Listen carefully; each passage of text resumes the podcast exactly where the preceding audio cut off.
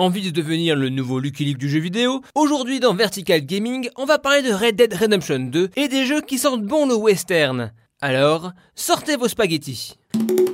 Vertical Gaming.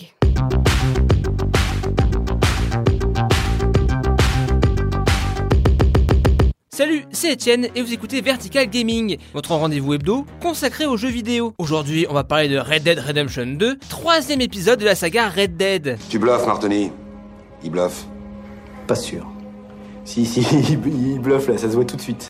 Oui, deuxième épisode de Red Dead Redemption, double 2, mais troisième, car on oublie trop souvent Red Dead Revolver, qui à la base n'a rien à voir avec Rockstar, mais avec Capcom.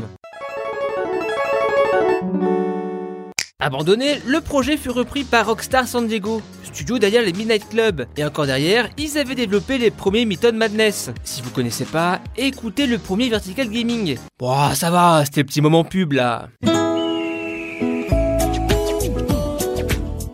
Bref, Red Dead Redemption revient avec un numéro 2, se passant 12 ans avant le premier épisode. On se retrouve donc en 1889, à l'époque de la bande de Dutch Vanderlinde, dans lequel se trouvait John Marston, héros du premier épisode. My name's John Marston. Une bande mise en avant, mais un seul héros jouable, Arthur Morgan, le bras droit du groupe. On va revivre le casse de Blackwater, mais surtout la fin de cette dite bande. On aurait pu s'attendre à un jeu choral à la GTA V, mais non. Red Dead 2 préfère la maîtrise. Il a pas peur de personne. Certes, on visite ça seul, mais le monde que l'on chevauche est bien plus organique. Chasser, dépecer, survivre. Rockstar nous propose une horlogerie du jeu vidéo. Un titre qui fourmille de détails qui rend le jeu plus vivant. RDR2 pour les intimes va être sans doute la claque solo de cette fin d'année. Reste à voir si le mode online arrivera à transformer le jeu en GTA Online bis, ou plutôt en hold up pour les joueurs. Red Dead 2 est une ode au Far West, mais il est vrai que le jeu vidéo n'utilise que trop peu ce cadre pour nous amuser, alors que la SF ou le médiéval européen, ah t'en as masse des jeux, hein. Mais ne vous inquiétez pas, j'ai plusieurs jeux à vous proposer pour prolonger l'expérience. Le monde se divise en deux catégories. Ceux qui ont un pistolet chargé et ceux qui creusent. Et si je vous disais que le studio derrière Tony Hawk faisait un jeu de cowboy? Non, pas de Holly ou de kickflip dans le désert, mais un jeu sympathique, Gun. Gun en 2005, c'est l'avant Red Dead Redemption, un open world sympathique, des gunfights pas prises de tête, et même des phases qui rappellent les Time Crisis en rail shooter. Bref, Gun n'est pas oufissime, trop souple et en manque de caractère pour marquer. Et franchement, le poids des années se sent aussi malheureusement. Toi, tu creuses. On va passer à un western qui ne sent pas que la poudre, que l'action, avec Desperado en 2001. Un titre qui rentre dans la définition du commando-like. Tu te souviens, Sully Je t'ai promis que je te tuerais le dernier. C'est vrai, Patrick, c'est ce que t'as dit. Je t'ai menti. Aucun rapport avec Schwarzy, Commando est un jeu d'infiltration. Action en vue de dessus isométrique. Dans Commando, on joue un...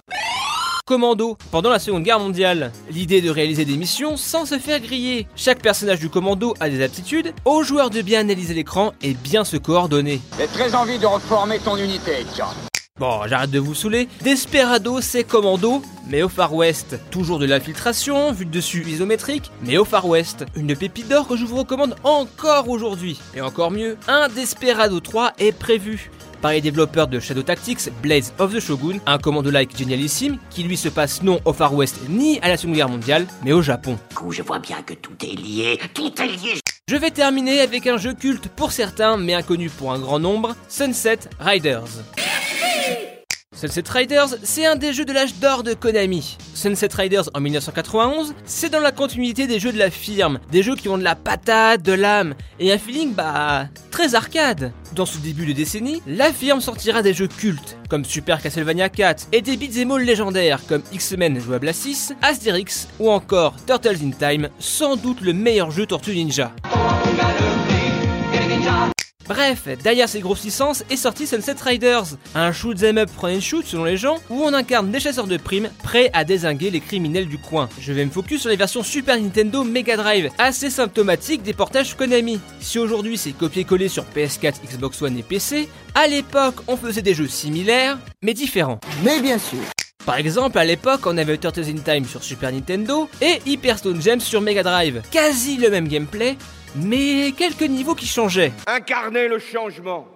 Sunset Riders ne fait pas exception. La version Super NES se veut plus fidèle à la version arcade, mais est censurée. Du coup, on ne bute plus d'indiens sur Super Nintendo. Voilà. Et bizarrement, ça en fait un jeu un peu plus chiant. La version Mega Drive a moins de niveaux, mais plus rythmé et pas de phase de cheval relou. Non, la version Mega Drive est plus dynamique et parfaite pour des petites sessions, même si ça manque de voix digites.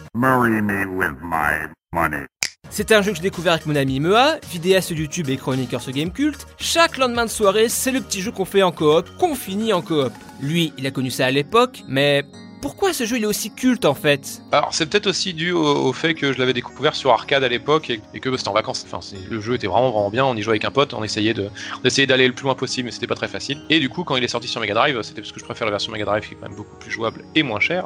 la version Super Nintendo est super chère. Mais du coup, ouais, sur la Mega Drive, on y a rejoué pareil avec un pote et euh, et euh, c'est fluide et, euh, euh, c'est très fun et très jouissif en fait. C'est surtout ça qui est intéressant avec le jeu. Tu peux faire des glissades, tu et t'es dans l'univers du western. Donc l'univers du western, j'adore et du coup c'est vraiment ça qui est, qui est intéressant.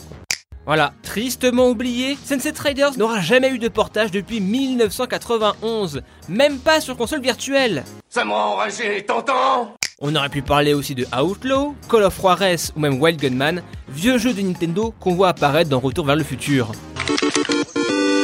servir de ses mains C'est fait pour les bébés, c'est un jouet.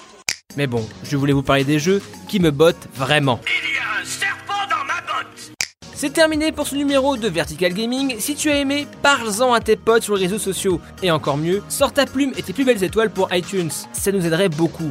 Sur ce, à plus dans le stage bonus. Gaming.